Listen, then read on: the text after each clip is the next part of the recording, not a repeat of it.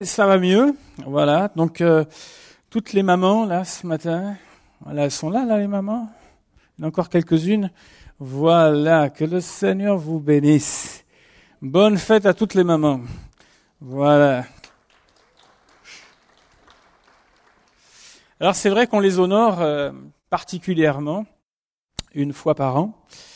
Et c'est certainement avec Noël euh, l'un des moments où les mamans apprécient tout, particulièrement quand elles le peuvent de rassembler euh, la famille, euh, d'être invitées, pourquoi pas, au restaurant, de recevoir un, un cadeau. Et c'est vrai qu'un manque de contact ce jour-là est souvent mal vécu de la part des mamans. Quand un fils ou une fille oublie, souvent les garçons ont tendance à plus oublier que les filles, mais oublie euh, d'appeler sa maman. Euh, c'est pas généralement pas très bien vécu par la maman et même quand la relation est, difficile, euh, on sait ce que c'est la, la, famille et on sait que c'est pas toujours simple à gérer. Mais même lorsque la relation est difficile, moi le conseil que je donne, c'est au minimum de passer un appel téléphonique ce jour-là à sa maman. Euh, ça peut être un peu tard pour la, carte, notamment, euh, parce que je ne crois pas qu'ils travaillent trop là aujourd'hui pour la livraison des cartes là. Mais et puis le SMS, vous savez, ou les espèces de trucs virtuels là, euh, ça peut rendre service dans un tas de cas, mais ça ne remplacera pas votre voix, et encore moins, si vous le pouvez, votre votre visite. La Bible nous présente le portrait de vie de plusieurs femmes qui ont vécu dans un contexte où elles avaient beaucoup de devoirs et peu de droits. Le moins que l'on puisse dire, c'est qu'elles sont, elles nous sont présentées comme étant pleines de ressources. On les voit astucieuses, on les voit sensibles, on les voit persévérantes, on les voit avoir une grande ténacité. Et nous allons voir ce matin une femme qui est pleine de ressources et qui s'appelle Lydie dans la Bible. Certains estiment que la Bible, en tout cas, voit la Bible comme un, livre sexiste, eh bien, j'aimerais vous démontrer ce matin le contraire. Elle ne l'est absolument pas. Nous considérons que Jésus est notre modèle. Et dans euh, tous ceux qui participent au groupe de maison, vous le savez, en ce moment, on est en pleine série sur euh, comme Jésus, euh, de faire comme Jésus dans plusieurs domaines. Et nous allons voir ce matin aussi, au travers de cela, l'intention de Dieu dès le commencement de la Genèse, et voir toutes les déformations qui ont, qui ont été dues à la présence du péché sur la terre, et voir quand Jésus est venu sur la terre l'attitude qu'il a eue envers les femmes dans la culture de son époque. Et nous allons voir que Jésus était totalement à contre-courant. On va prendre la direction, si vous voulez bien, de Philippe.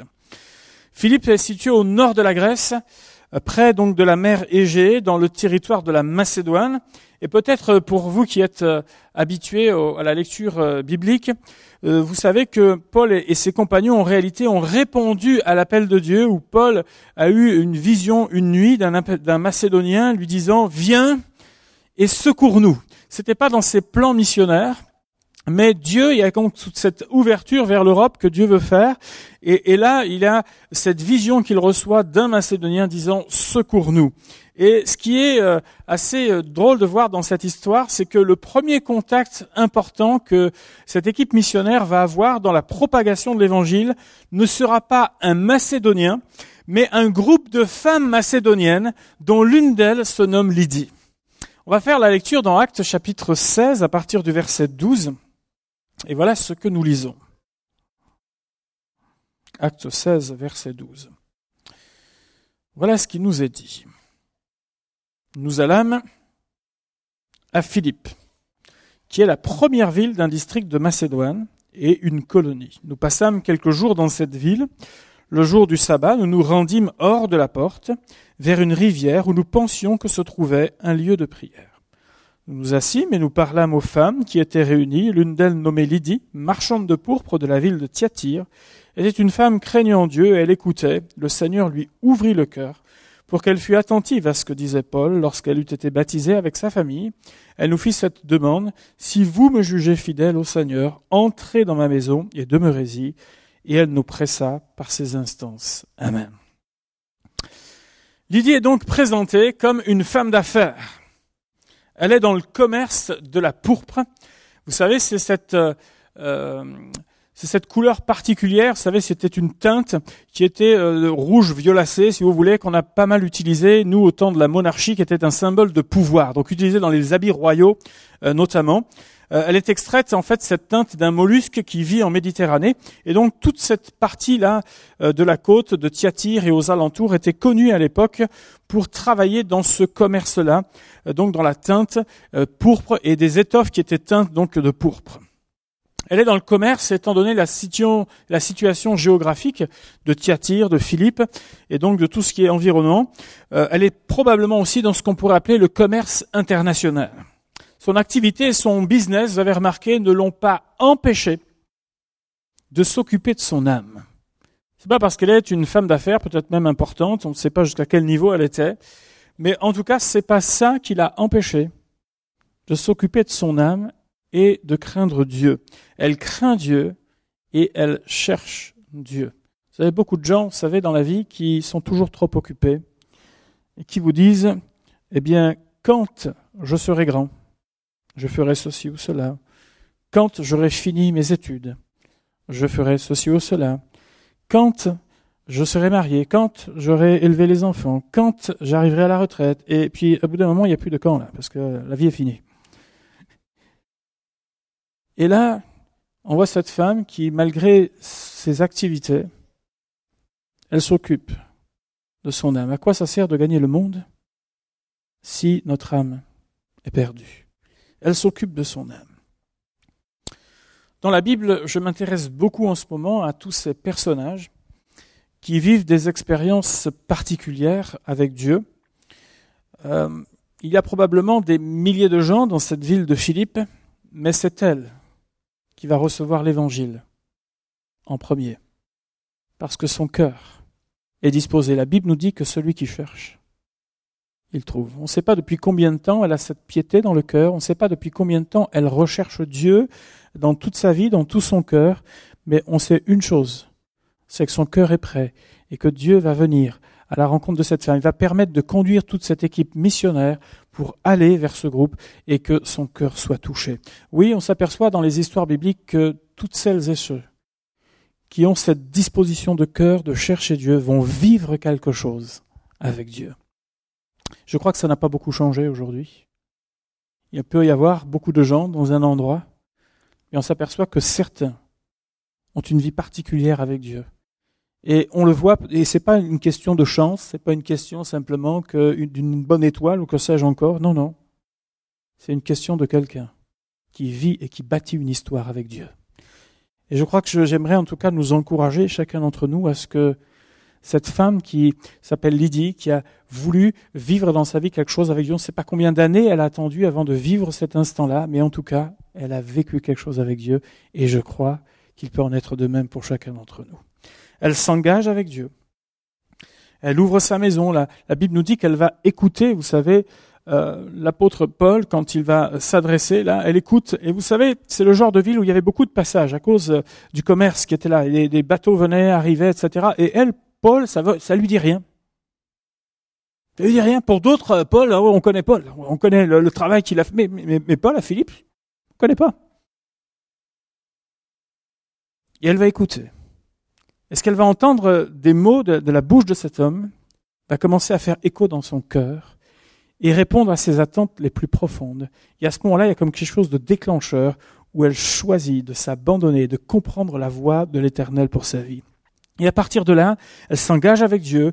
Et quelques années plus tard, l'apôtre Paul écrira à l'église de Philippe qui avait grandi et qui s'était organisée, puisque euh, l'apôtre Paul commencera son épître aux anciens et aux diacres, euh, donc à Philippe. Donc ce, petit groupe de départ là, euh, eh bien, a grandi, a grandi, a grandi. C'est devenu une église qui s'est vraiment développée. Et tout est parti de ce groupe de femmes et d'une femme qui est dans ce groupe à la recherche de Dieu, qui s'appelle Lydie. Elle est à l'extérieur. Vous avez remarqué que ce groupe se réunit à l'extérieur de la ville et on pourrait se poser la question, mais comment ça se fait qu'elles sont obligées là d'aller à l'extérieur? Il n'y a, pas des lieux de culte là? Il n'y a pas des endroits où on peut? Est-ce qu'elles avaient le droit? Est-ce qu'elles n'avaient pas le droit? Est-ce que c'était tellement masculin que oh là là, on peut pas s'approcher là? Est-ce que c'était comme ça? J'aimerais qu'on puisse revenir à la Genèse qui est le commencement de toute chose. Comment Dieu a créé l'articulation du couple, quelle était même la place de la femme dans la loi que l'on a appelée la loi de Moïse, mais qui est la loi que Dieu a dictée à Moïse. Nous voyons dès le premier chapitre de la Genèse qu'il est dit ceci, chapitre, versets 26 et 27, pardon, du premier chapitre. Dieu dit, faisons l'homme à notre image, selon notre ressemblance, et qu'il domine sur les poissons de la mer, sur les oiseaux du ciel, sur le bétail, sur toute la terre et sur tous les reptiles qui rampent sur la terre. Dieu créa l'homme à son image. Il le créa à l'image de Dieu. Il créa l'homme et la femme. Lorsqu'il est question de dire que faisons l'homme à, à, notre image, ou quand il est dit que Dieu créa l'homme à son image, il s'agit en réalité de l'être humain, l'homme dans le sens général, c'est-à-dire homme et femme. L'être humain, c'est-à-dire que l'homme est euh, donc à l'image, a été créé à l'image de Dieu, et la femme a été créée à l'image de Dieu. On est d'accord avec ça. Et il nous est dit ensuite qu'il créa l'homme, c'est-à-dire le sexe masculin, et il créa la femme, le sexe féminin. Oh, si Dieu les a créés avec leurs caractéristiques physiologiques, affectives également, ils ont tous les deux reçu les mêmes instructions et remarquez bien qu'ils bénéficiaient des mêmes droits aux yeux de Dieu. Genèse. Et les versets suivants nous disent quoi? Dieu les bénit. Il n'est pas dit euh, dans cet endroit que Dieu dit à Adam, écoute, il faut qu'on parle là sérieusement entre nous et tu vas demander à madame d'aller cueillir les fraises ou les, champignons pour le repas, et, nous, il faut qu'on parle sérieusement. Mais la Bible dit Dieu les bénit, c'est-à-dire qu'ils étaient ensemble. Dieu les bénit. Et il dit ceci, et Dieu leur dit à tous les deux, Soyez féconds, multipliez, remplissez la terre, et l'assujettissez, dominez sur les poissons de la mer, sur les oiseaux du ciel, sur tout animal qui se meut sur la terre. Voici, je vous donne toute herbe portant de la semence qui est à la surface de la terre, tout arbre ayant en lui du fruit d'arbre et portant de la semence, ce sera votre nourriture. Tout animal de la terre, tout oiseau, tout ce qui se meut, ayant en soi un souffle de vie, je donne toute herbe verte pour nourriture, et cela fut ainsi. Lorsque, dans le chapitre suivant, il nous est parlé euh, notamment de, euh, du fait qu'il n'est pas bon que, que l'homme soit seul. Nous allons voir aussi la, la, position que Dieu a donnée aussi à, la femme dans ce passage. Quand il est dit qu'il n'est pas bon que l'homme soit seul, encore une fois, on revient à ce même terme d'être humain. Donc il n'est pas bon que l'homme, euh, mal entre guillemets, euh, le monsieur ne soit seul. Il n'est pas bon que la dame soit seule également. Il est dit, je lui ferai une aide semblable à lui. Et une aide, dans le sens de ce passage, ce n'est pas une subalterne ce n'est pas une petite main, ce n'est pas quelqu'un qui va effectuer toutes les tâches que l'homme ne veut pas faire, mais en hébreu, on peut traduire également ce terme par un vis-à-vis. Je vais te donner un vis-à-vis. Et rappelons-nous, on le dit euh, souvent en des mariages, que euh, Dieu n'a pas pris, la femme de la femme n'a pas été créée à partir de la plante du pied de l'homme, comprenez l'image, mais du côté pour être donc à ses côtés.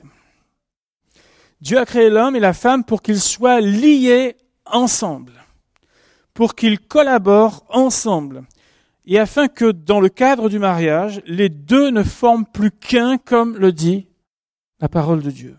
Ils forment un dans un objectif commun. Deux personnes différentes, deux sensibilités différentes, on pourrait dire même dans euh, les mariages que l'on a aujourd'hui, deux cultures différentes parfois, deux fonctionnements différents appelés à faire un. Et je pense que vous serez d'accord avec moi pour dire qu'il s'agit là d'un défi majeur. Deux histoires, deux personnalités qui se rencontrent et qui sont appelées à converger. Et dans une société comme la nôtre aujourd'hui, qui est égoïste, où chacun ne pense qu'à son épanouissement personnel, ça a l'air de plus en plus compliqué. C'est vrai ou pas? C'est ce qu'on observe, y compris dans nos beaux milieux croyants, évangéliques, où euh, eh bien, on a toutes les peines du monde encore aujourd'hui à ce qu'on appelle bâtir un couple. La semaine dernière, je parlais de l'importance de euh, bâtir sa vie. Une vie, ça se construit mais une famille, ou en tout cas un couple et une vie de famille, ça se construit également. C'est pas parce qu'on a fait une grande fête le jour du mariage qu'on a versé sa larme et que sais-je encore, qu'on a eu plein de surprises, qu'on a préparé ça minutieusement et que tout s'est par, euh, et c'est pas toujours le cas d'ailleurs, tout s'est passé comme on le voulait, mais enfin c'est pas toujours le cas, que bref, ça y est, on est immunisé contre tout dans la vie. Vous le savez comme moi. Si nous n'y travaillons pas tous les jours, on se réveille un beau matin et on s'aperçoit que les deux ont fait un chemin parallèle, différent, on ne se comprend plus. On ne sait plus exactement quelle direction on prend ensemble. On fait ce qu'on appelle, on cohabite ensemble, mais on n'est plus liés ensemble dans un même but et dans une même vie. Quel défi aujourd'hui? Dans l'ordre divin, le mari reste ce qu'on appelle le responsable de la famille. C'est d'ailleurs rappelé dans le Nouveau Testament, Éphésiens chapitre 5. Et si c'est rappelé également dans cette lettre-là, euh, il est aussi dit dans ce même passage à plusieurs reprises au mari, aimez, Marie, aime ta femme, Marie, aimez vos femmes, à quatre reprises en quelques versets. Il dit, ok, te prends pas trop pour le chef, autrement dit, aime ta femme, aime ta femme aime ta femme et aime ta femme encore. Dans les commandements de l'Éternel, nous retrouvons quelque chose. Il a dit Honore ton père et ta mère, afin que tes jours se prolongent dans le pays que l'Éternel, ton Dieu, te donne. Honore ton père, mais honore aussi ta mère. Dans ce qu'on appelle toutes les libertés individuelles, dans ce temps-là, il y a le, notamment le proverbe 31 qu'on appelle le proverbe de la femme vertueuse. Il décrit cette femme vertueuse et il nous dit ceci, ce proverbe, c'est que son mari a confiance en elle. Et remarquez bien dans ce proverbe qu'il est dit, vous pourrez le relire, cette femme, elle travaille de, ses mains, elle commerce, elle acquiert des biens, elle a toute une autonomie énorme dans ce passage. Et quand on comprend euh, que ça a été écrit il y a juste quelques millénaires, comprenez bien. Elle acquiert des biens. Il y a donc toute une activité économique à laquelle cette femme, elle participe. Elle est participante également de l'alliance et de l'instruction. Deutéronome 31, alors que Dieu a donné la loi à Moïse, Dieu dira à un moment donné, tu rassembleras le peuple, les hommes, les femmes, les enfants et l'étranger qui sera dans tes portes afin qu'ils t'entendent et qu'ils apprennent à craindre l'Éternel votre Dieu, à observer et à mettre en pratique toutes les paroles de cette loi. Voilà comment Dieu a prévu les choses au commencement. Quel était son regard sur les hommes, quel était son regard sur les femmes. Dieu avait prévu dans la loi de Moïse plusieurs lois de protection envers les femmes, et notamment celles qui se retrouvaient veuves à un moment donné. Alors quand Jésus est arrivé sur la terre, à votre avis, est-ce que c'est bien ce qu'il a trouvé?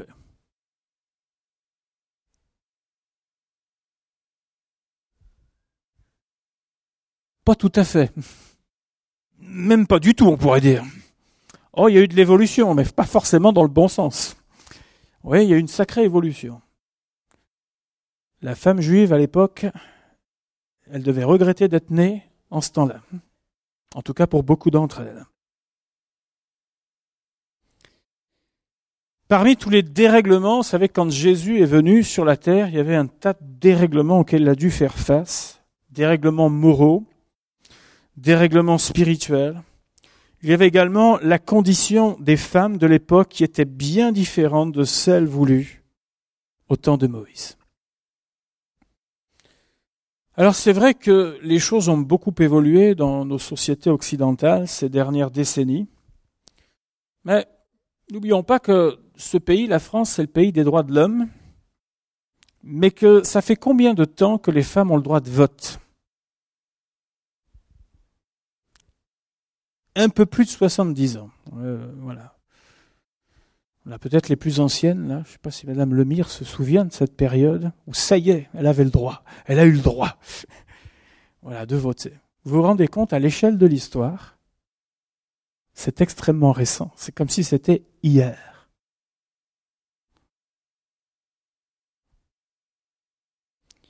Plusieurs doivent encore essuyer régulièrement de nos jours des remarques sexistes, un manque de respect, sans parler encore aujourd'hui des femmes battues ou des femmes que l'on qualifie comme étant des femmes objets. Comment Jésus a géré ça pendant son ministère? Un des évangiles notamment, même si tous en parlent plus ou moins, mais notamment un des évangiles, qui est l'évangile de Luc, est celui qui relate le plus d'histoires et de détails concernant différentes scènes de vie avec des femmes présentes, ou même des citations de paraboles que Jésus a données avec l'exemple de femmes. Tout le monde connaissait la, quel était la, le métier de Luc à l'époque. Il était quoi, Luc? Luc était médecin.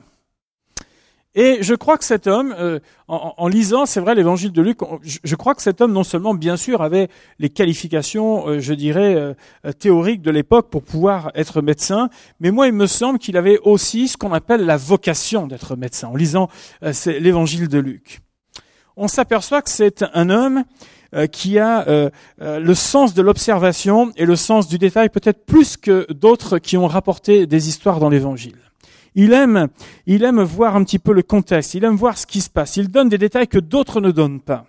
Les mots prononcés et relatés dans l'évangile ont tout leur sens. Et quand il a entrepris donc euh, de faire des recherches exactes pour apporter euh, tout ce qui s'était passé, moi je l'imagine un petit peu faire ce travail d'interview puisqu'il n'était pas là tout le temps, faire ce travail d'interview auprès peut-être des apôtres et des gens comme ça, et de leur dire mais alors dites-moi un peu ce qui s'est passé. Et donc bah Jésus a, rassemblé des gens il a enseigné et puis les gens étaient étaient heureux ils sont repartis. Ok bon avec ça on va aller loin. Et je l'imagine moi poser des questions. Mais qui qui était là? Qui était là? Vous étiez où? Qui était là Qu'est-ce qui s'est passé? Là, tu, me dis qu'il y a eu des, choses qui se sont passées, mais comment, comment, comment les gens ont, ont, ont ressenti ces paroles? Comment ils ont vécu? C'était qui? Euh, Il y avait les enfants Est-ce qu'il y avait des femmes? Comment, comment Jésus a, pu parler avec cette femme? Comment elle est arrivée jusque là Comment? Et, et, moi, je le vois bien poser, faire tout ce travail là, et venir comme, euh, vous savez, comme, comme ce médecin, comme cet homme qui voit, là, qui a l'habitude, vous savez, à partir de quelques mots, à partir de, de, ce que vous dites, de votre ressenti, de comment vous vivez les choses, qui à partir de cela commence, vous savez, à, cartographier les choses là. Il comprend la portée au, travers de cela de certaines situations et va les décrire à merveille. Tout le monde que Jésus était sensible aux besoins des femmes et même il les soutenait. Euh, Rien qu'en lisant les évangiles, on s'aperçoit que Jésus a transgressé à plusieurs reprises les codes de son époque, particulièrement dans ce domaine-là. Dans son cercle proche de ceux qui ont servi, plusieurs femmes l'ont aidé dans son ministère, y compris notamment une femme qui avait eu un passé compliqué, Marie de Magdala. Qu'est-ce qu'on n'a pas écrit dans l'histoire après avec Marie de Magdala? On a inventé même tout un tas de choses euh, la concernant, une, une liaison sulfureuse, enfin bref, on a tout inventé dans l'histoire avec cette femme. Mais que nous apprend cela? Ça nous apprend simplement que Jésus ne regarde pas à ce qu'on a été, ni qui on était, mais à ce qu'on est devenu par sa grâce. Les rabbins de l'époque ne s'entouraient pas dans leur, cercle de femmes dans le service. Mais Jésus l'a fait. Jésus l'a fait. À la croix, plusieurs étaient encore présentes. Elles ne pouvaient rien changer à ce qui se passe. Plusieurs des disciples, eux, étaient absents, mais elles, elles étaient là. Plusieurs d'entre elles étaient là encore. Euh, au travers de leur présence, et que ce soit de la naissance jusqu'on pourrait dire à la fin à la croix, elles ont été présentes dans le ministère de Jésus. Souvenons-nous que lorsque les disciples même ont eu peur, euh, les femmes sont allées encore avec des aromates pour aller au tombeau avec euh, Jésus. Et donc, elles étaient encore présentes, ne sachant pas ce qui allait se passer, qui va nous rouler la pierre, mais elles étaient encore là. N'oublions pas que encore plusieurs d'entre elles étaient présentes le jour de la Pentecôte. Et elles ont également reçu cette même grâce du don du Saint-Esprit. Jésus s'est adressé à la femme samaritaine et lorsqu'il va lui parler, il a encore cassé les codes de l'époque. Même les disciples ont été étonnés. Mais enfin, tu parles là à une femme et en plus une samaritaine, tu sais ce que tu fais là? Oui, oui, oui. Jésus savait parfaitement ce qu'il faisait. Remarquez bien dans cette histoire qu'il ne l'a ni menacé, il ne l'a pas rabaissé, il ne l'a pas humiliée à cause de sa vie et de ses choix personnels, mais il l'a aidée. Et à la fin de cette histoire, la Bible nous montre que cette femme, son cœur a tellement été touché par ce temps de rencontre avec Jésus que c'est elle-même qui est allée parler de Jésus à tout le village. Que Dieu soit béni pour ça. Ça aurait été tellement plus facile à Jésus de l'ignorer.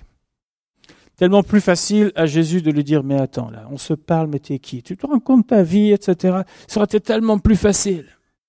Mais c'est pas ce que Jésus a fait. Jésus est venu pour l'aider. Il a enseigné, notamment, vous savez que l'histoire de Marthe et Marie, souvent, on, la regarde simplement du côté de, Marthe en disant que euh, cette femme était trop stressée, euh, trop occupée à, à ce qu'elle était, et puis elle perdait quelque chose avec Jésus. Oui, mais qu'est-ce que Jésus était en train de faire avec Marie?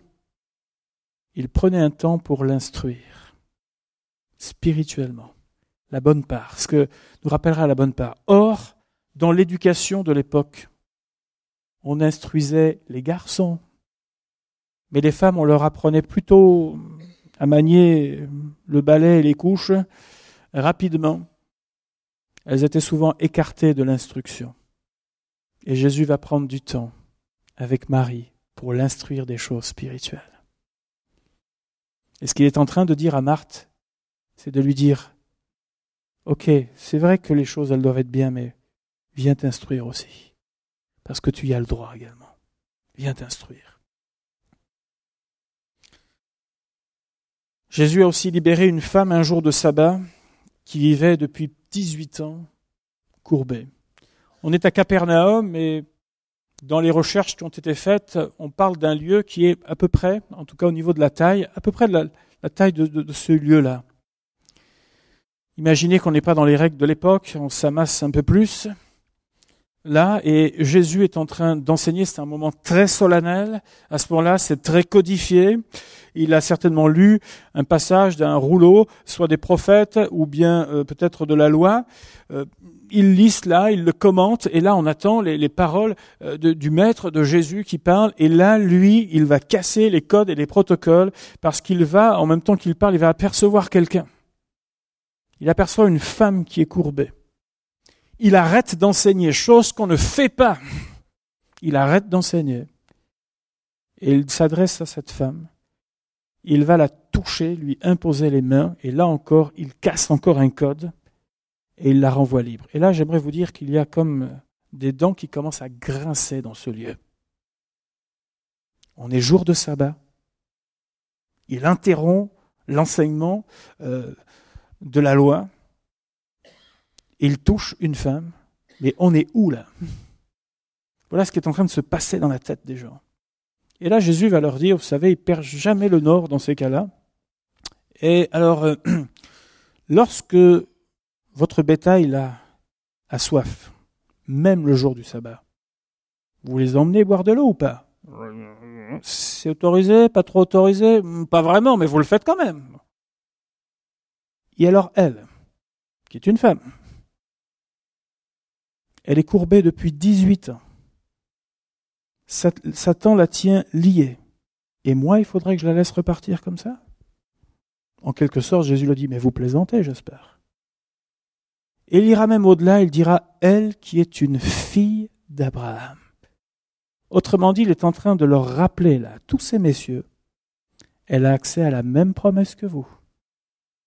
Exactement. Elle est votre vis-à-vis. Et il dit cela, et en disant cela, il fallait qu'elle soit libérée ce jour-là. Elle vaut bien mieux que vos troupeaux. Voilà ce qu'il est en train de leur dire. Elle vaut bien mieux que ça.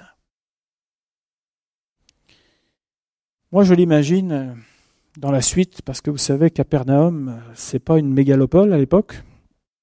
Forcément, les gens présents, là, et cette femme, ils ont dû se recroiser. Moi, je l'imagine, cette femme, euh, ayant reçu cette parole, cette délivrance vraiment ce jour-là. Moi, je l'imagine dans les jours suivants, croisant les personnes. Là, je, je, pense que bon, elle, elle a dû avoir gardé beaucoup de respect, mais en même temps, à l'intérieur d'elle-même, moi je suis une fille d'Abraham et ça vous me l'enlèverez pas. je suis une fille d'Abraham. Il y a quelque chose qui était comme, vous savez, remonté, regonflé dans son cœur suite à cela. Oui, elle fait partie de l'alliance. Elle n'est pas à part. On n'est pas dans un système de caste où elle est de deuxième ou troisième zone. Oh, Jésus l'a réhabilité complètement ce jour-là. Souvenons-nous de la femme prise en flagrant délit d'adultère, sur le point d'être exécutée Jésus lui dira, moi je ne te condamne pas, mais va et ne pêche plus. Va et ne pêche plus. On ne sait pas trop qui était l'homme, ni où il était à ce moment-là. Il a dû se cacher ou être protégé, on ne sait pas trop, mais une chose est certaine, c'est que lui continuait peut-être à se cacher, mais elle a reçu une parole de Jésus, afin qu'elle vive en lui et qu'elle change de vie. Souvenons-nous aussi de l'invitation de Jésus chez Simon le pharisien. Et tout le monde pense, là, dans cet instant, que Jésus est en train de se tourner en ridicule avec cette femme qui pleure, cette femme qui mouille de ses larmes les pieds de Jésus et qui va les essuyer avec ses cheveux, et les autres connaissent son passif et ils sont là, ils regardent. Moi, je pense qu'il y a eu y avoir des sourires, vous savez, des, jeux de regard là entre les gens en train de se dire, mais il se tourne en ridicule, il sait pas ce qu'il est en train de faire. Et vous savez, dans cette histoire, moi, je crois que ça aurait été tellement plus simple pour Jésus. Et il aurait été approuvé de tous les gens qui étaient là réunis. Ça aurait été tellement plus simple de dire, écoute femme, va-t'en. Lâche-moi. Ça aurait été tellement plus simple et approuvé des gens. Mais c'est pas ce que Jésus a fait. Jésus savait ce qui se passait dans le cœur de cette femme. Il a plutôt justifié son action à elle. Il l'a réhabilitée. Il l'a montré quel respect il a eu pour lui. Et il a démonté complètement tout ce qui était en train de se passer et de se tramer dans cet endroit. Vous savez, ça sentait la poudre. Jésus a accepté de prendre des risques pour cette personne que beaucoup étaient en train de dénigrer mais que Jésus était en train de réhabiliter. Voilà comment, quel regard Jésus a eu à beaucoup de reprises concernant les femmes et l'attitude. Il n'y avait aucune équivoque, aucun équivoque dans l'attitude de Jésus, mais simplement, il a voulu qu'elles retrouvent ce qu'elles avaient tant et tant perdu au travers des siècles. Tout nous montre que Jésus a œuvré afin de rétablir ce qui avait été tordu dans le rôle et la place de la femme, dans la société et au sein du peuple de Dieu. Maintenant, quand on revient à notre chère Lydie, Lydie, dans le dernier verset que nous avons lu, euh, il nous a dit ceci, euh, Si vous me jugez fidèle au Seigneur, entrez dans ma maison et demeurez-y, et elle nous pressa par ses instances. Moi, je trouve que Lydie, elle est très maligne. Lydie, elle dit, si vous me jugez fidèle, là, l'équipe missionnaire qui est là, ouais, vous pensez que vraiment ma, vie avec, euh, avec Dieu, elle est sincère, ma démarche là, euh, que je vis là, elle est sincère. Est-ce que vous trouvez que euh, mon, état de cœur est bon là vis-à-vis de Dieu? Et là, à un moment donné, l'équipe missionnaire ne peuvent pas dire non. On dit mais bien sûr, bien entendu. C'est ce qu'on appelle une vraie conversion, quelqu'un qui se tourne vraiment vers le Seigneur. Bien entendu, tout ça. Alors elle dit, bon, bah, puisque c'est oui, venez et restez chez moi. Et voilà, tout nous montre que cette équipe missionnaire avait d'autres plans. Certainement qu'ils avaient eu dans la tête de faire autre chose, de passer leur, journée autrement. Est-ce qu'ils avaient prévu un temps à part pour prier pour la ville, etc. Ou est-ce que déjà ils avaient pris des engagements pour être chez quelqu'un d'autre? On ne sait pas trop. Mais en tout cas, il semblerait qu'il y avait une résistance pour le fait d'aller donc chez cette femme et de demeurer chez cette femme qui s'appelle Lydie. Et la Bible, dit quoi? Elle dit qu'elle nous pressa par ces instances. Et là, on reconnaît bien là une des caractéristiques de plusieurs femmes dans la Bible, c'est que là, elle va pas lâcher l'affaire. Et la fin de ce chapitre nous montre que même l'apôtre Paul, vous connaissez le caractère de l'apôtre Paul quand même? Faire changer d'avis l'apôtre Paul, il faut quand même euh, se lever tôt le matin et le travailler assez longtemps. Euh, c'est pas quelque chose d'évident. C'est quand même un, homme trempé, on pourrait dire, dans, son caractère. Et il n'était pas, en tout cas avec l'équipe missionnaire, lui, il voulait pas trop. Mais même l'apôtre Paul a fini par céder. On a bien là une des caractéristiques de beaucoup de femmes dans la vie, c'est que messieurs, elles arrivent à nous avoir à l'usure. La Bible n'est pas sexiste. Et nous prions vraiment de Dieu de multiplier des Lydie parmi nous. Des femmes qui, à la fois, ont eu leur épanouissement dans la vie, dans ce qu'elles faisaient, dans ce qu'elles étaient, mais également qui ont eu une place dans la société, une place utile aussi au Seigneur et pour son œuvre. C'est à partir de la foi de cette femme que cette Église Et quand on étudie l'histoire de beaucoup d'églises, on s'aperçoit dans l'histoire que dans beaucoup de cas, des femmes sont à l'origine, des femmes de prière sont à l'origine de beaucoup d'églises. C'est vrai dans notre pays, c'est vrai dans d'autres pays. Dieu utilise le cœur de nos sœurs afin que l'œuvre de Dieu soit implantée. Merci Seigneur. Dieu a créé les hommes avec leurs caractéristiques, à son image. Dieu a créé les femmes avec leurs, caractéristiques, à l'image également de Dieu. Les deux se complémentent et je crois que dans l'œuvre de Dieu encore aujourd'hui, les deux se complémentent. On ne peut pas dire que les hommes ceci ou que les, hommes, que les femmes cela. Je ne suis pas non plus tellement pour le féminisme qui, je crois, fait aussi un travail contraire. Mais je crois que chacun a sa place dans le couple, dans la cellule familiale, dans la société, mais également dans l'œuvre de Dieu. Chacun a sa place. Et moi, je voudrais vous encourager, mes sœurs, à devenir ce que Dieu a fait de vous dans sa grâce et dans sa bonté. J'aimerais vous encourager afin que euh, les barrières érigées, bien souvent par les hommes, eh bien, soient petit à petit vaincues et que vous puissiez simplement entrer dans ce que Dieu a fait de vous. Merci Seigneur parce qu'il ne renonce jamais dans ses plans.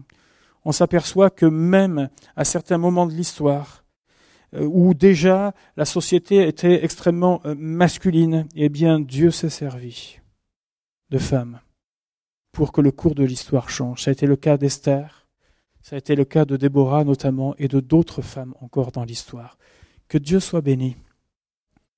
Chacune a le droit au respect. Moi, j'aimerais aujourd'hui pouvoir téléphoner à ma maman pour lui souhaiter bonne fête maman. Mais ça fait deux ans et demi maintenant qu'elle est euh, auprès du Seigneur. Elle a fini sa course.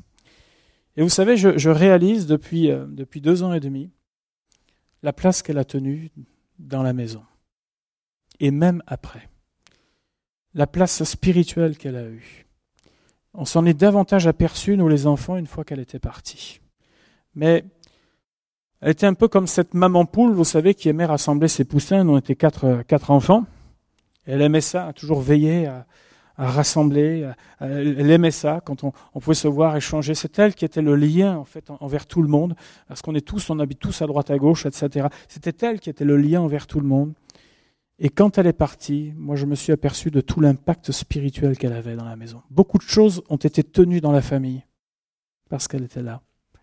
Non seulement en tant que mère, je dirais en tant que femme, euh, femme de Dieu. Et, lorsqu'elle est, partie, et même quand euh, nous avons tous quitté le foyer, encore des choses ont été tenues parce qu'elle était là. Et on s'est aperçu que lorsqu'elle est partie, il y avait plus tout ce côté-là. Et, là, on a commencé à voir, en son absence, comment certaines choses sont, parties à la dérive dans la famille. Et, aujourd'hui, je m'aperçois de l'importance d'avoir une femme qui aime Dieu, qui craint Dieu dans la famille. C'est tellement, et c'est vrai pour les hommes également, c'est tellement important. Vous ne pouvez pas savoir l'impact que vous pouvez avoir dans la vie de quelqu'un lorsqu'on a une femme, lorsqu'on a un homme qui aime Dieu. Et moi, j'aimerais vous encourager à être de ces hommes et de ces femmes, peu importe ce que vous vivez. Peu importe parfois lorsque les choses semblent partir en vrille, qu'il y a un enfant qui fait n'importe de continuer à vous tenir avec le Seigneur.